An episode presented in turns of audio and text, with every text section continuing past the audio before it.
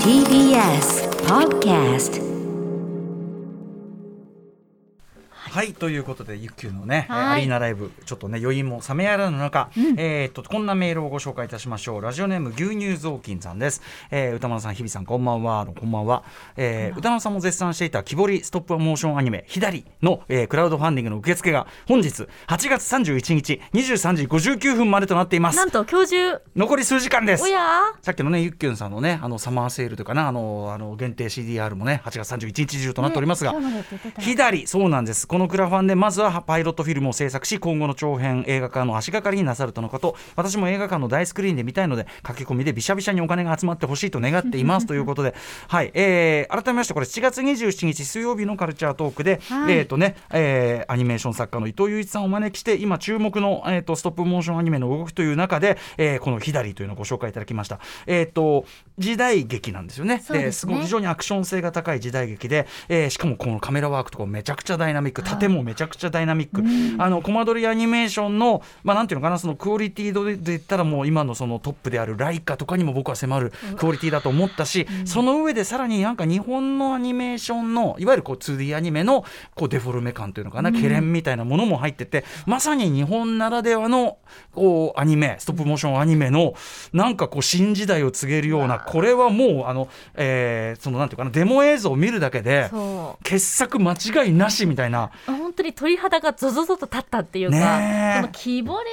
パペットはい。めちゃくちゃかっこいいでかっすよね。こいいんですよね、うん。本当にね。そう。で、えー、川村真司さんという方が監督でね作っていらっしゃいます。ちなみにですねこれ、えー、去る情報筋によればあのその7月27日の放送でねまあ左すげえじゃんってみんなこうやって大あの興奮でした。はい、えー、そしたらねあのちょうど作っている最中のスタジオでええ左制作中のスタッフたちが聞いていていただいて、はいコーナーが終わると一大大拍手。でその後クラウドファンディングも大きく伸びたということなんで非常にね後押しができてよかったですが。現在400人以上の方がね、ちなみにはい、私も、えー、とデジタル資料付きあと先行視聴券付きの、はい、あのそんなに高いやつじゃないんですけどすみません。クラファンね。あの参加してちょっとあの今月ちょっと税金が痛すぎてちょっと。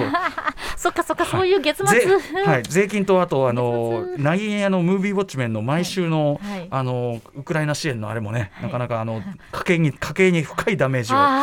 ええ。あいつもありがとうございます。とんでもないです。でも、あの、まだ、まだ事態は続いてるぞとね、あの、自分人間の戒めの意味でもね、まあ、そんなのは私の問題なんですけど、あの、左もね、もちろん、あのー私なりのあれでございますが、はい、あの、本当にぜひ皆さん、あの、YouTube とかでも、あの、デモ映像は見れるのかな？はい、なので、ぜひ左でね、はい。えー検索していただき左右の差左右の差えー、とあと、まあ、アルファベットも出るのかな、左でもね。左。はい。えーということで、えっと川川村真司さんという方が作っておりますので、ちょっとこの映像を見たら誰もがですね、これはフルで見たい、そして、そのなんていうかな、世界に届けたいじゃないけど、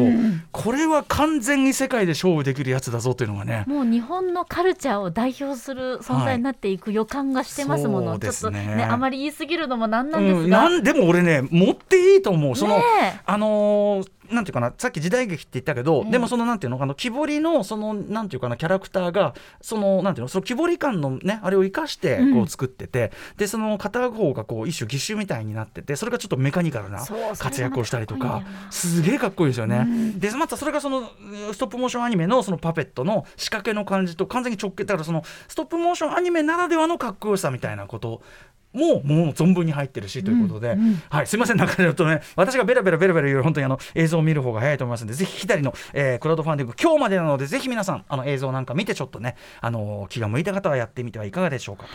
同じくクラウドファンディングお知らせで言いますと、こちらスタッフからの情報で、先ほどもね、えー、と出ましたけど、えー、とユニバーサル映画館、要するにどんな方でも映画が楽しめるいろんなシステムを完備しております。はい。えー田端にあるシネマチュプキ田端、えーこちらで、えー、と DCP という現在の映画館で標準的な映写システムの導入と、シネマチュプキ田端がプロデュースしたドキュメンタリー映画、心の通訳者たち、これは、えー、と劇場では10月22日公開ですが、はい。これの上映拡大ための資金として、クラウドファンディングでこちらも資金を募集しております。ちなみに、えー、とオープニングで今日お話しした、はい。あのオリジナル、えー音声ガイド制作にご協力いただいた、はい、えーモニター役として今回ご参加いただきました石井さんも、うんあのこの映画には登場しているということなんですね。すね。はい、はい。えーちなみにこちらのクラウドファンディング、えー、と当初の目標金額は達成しててさらなる追加まあもちろんねあのより充実させるためにお金あった方がこんなもんなんぼあってもいいですからね本当ですよ。助かります。はい。えー現在は追加目標900万を目指して募集募金を募集中で、まあだいぶいい線まで来てるようなんですがはいこちらもご協力いただければと思います、えー、左もチュプキもどちらもクラウドファンディングサイトモーションギャラリーで募金を受付中。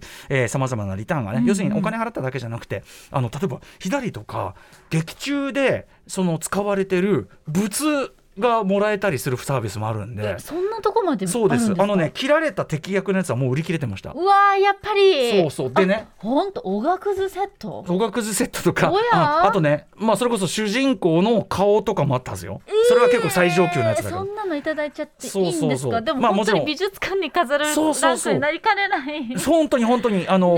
なんていうかな非常に歴史的価値を帯びかねないような代物たちなんでね。はい。あのそんなのも含めてさまざまなリターンがあるので詳しくはそれぞれのクラウドファンディングページをご覧くださいということでございます、えー左とそしてシネマチュップ北畑のクラウドファンディングのお話しさせていただきました。After Six Junction.